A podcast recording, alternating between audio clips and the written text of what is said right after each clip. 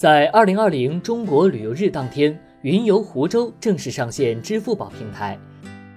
这个一站式数字文旅平台，聚拢了湖州市游住买相关的景区、民宿、酒店等多种业态，包括南浔古镇、莫干山风景区在内。湖州百分之八十的四 A 及以上景区已在支付宝开数字办事处。随着周边游、省内游逐渐成为主流趋势，借力线上文旅直播的风口。活动当天还组织开展了2020浙江湖州文化旅游云推介会，全面引爆了湖州文旅消费盛宴。湖州是一座具有两千三百多年历史的江南古城，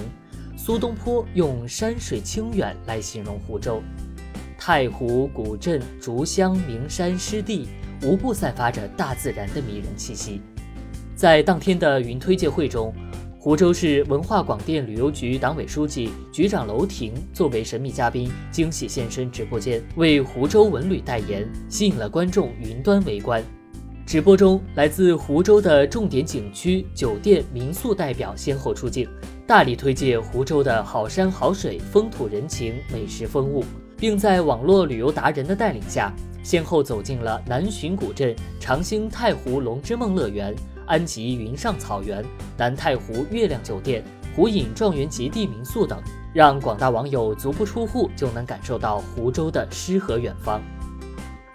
在五幺九中国旅游日期间，湖州市各区县的活动也是亮点纷呈。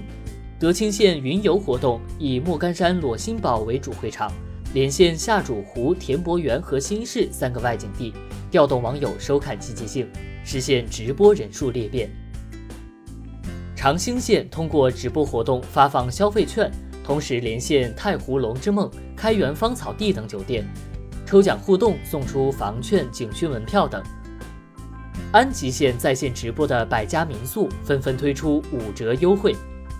未来，湖州将全面推进一张旅游导览手绘图、一张全域旅游体验卡、一朵文旅消费云、一个文旅数据仓等多平台的建设。真正做到在湖州看见美丽中国。